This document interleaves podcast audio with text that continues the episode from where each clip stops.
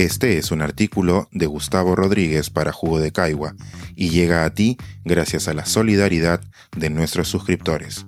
Si aún no estás suscrito, puedes hacerlo en www.jugodecaigua.pe. Yo dono ropa. ¿Tú qué haces? El compromiso superficial de las élites con el cambio. En la primera vuelta electoral, mis hijas no escondieron sus simpatías por la única candidata de izquierda en Perú.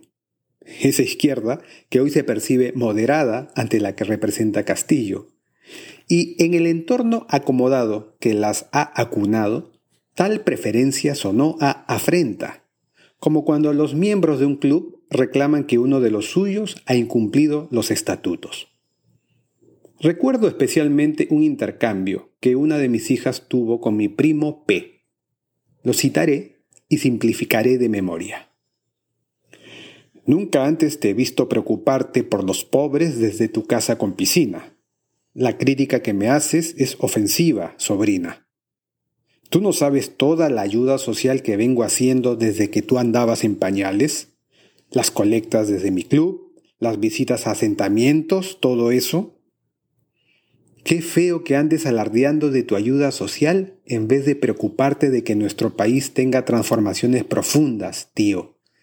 Este país no será justo hasta que todo niño que nazca aquí no tenga la oportunidad real de acceder a salud, educación y nutrición desde el arranque.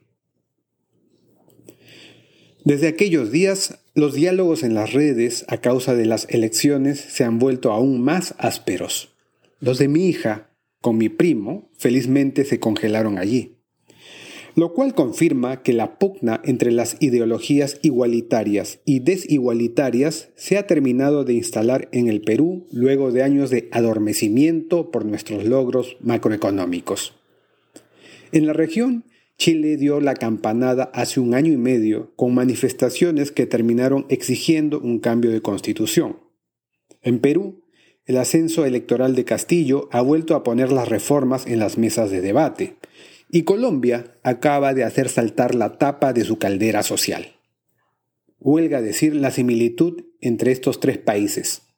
Son ejemplos de desigualdad en una región donde pasar de pobre a ser clase media puede tomar entre 6 y 11 generaciones. En otras palabras, son sociedades donde mantenerse sin resbalar en la miseria más profunda implica un día a día infernalmente desgastante, entre distancias sin asfaltar, asearse sin tener agua a la mano, sufrir un transporte inhumano y el miedo a morir por enfermedad ante la falta de recursos. La defensa que hace mi primo P de sus actividades voluntarias para cambiar esta realidad es muy ilustrativa sobre su gran corazón de verdad es un hombre bueno, pero también sobre su ignorancia vivencial acerca de nuestro gran problema como sociedad. Organizar carreras profundos, recolectar ropa para los niños del friaje y ayudar a construir casas en comunidades son actividades dignas de aplauso, pero también son, lamentablemente, solo paliativos.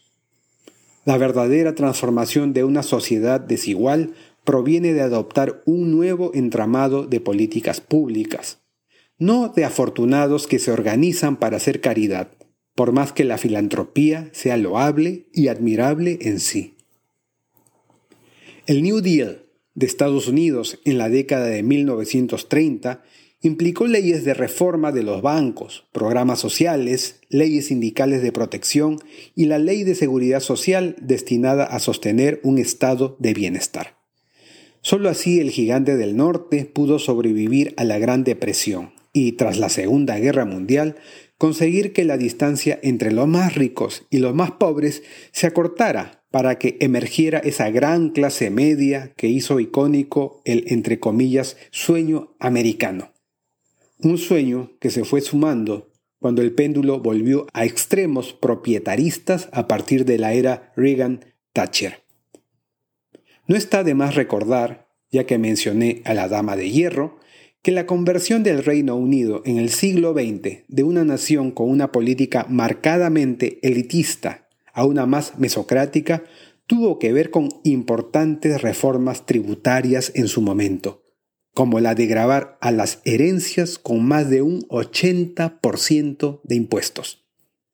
El sistema público de salud del Reino Unido, del que cualquier ciudadano británico siente orgullo, no habría sido viable sin ellas. Hace unos días me topé con una frase en una de las redes que sigo, y aunque no la he vuelto a encontrar, he decidido reescribirla aquí a mi estilo para cerrar estas líneas. Aspira a tener la sociedad que quisieras que te acoja, como si fueras un feto que ignora en qué familia va a nacer.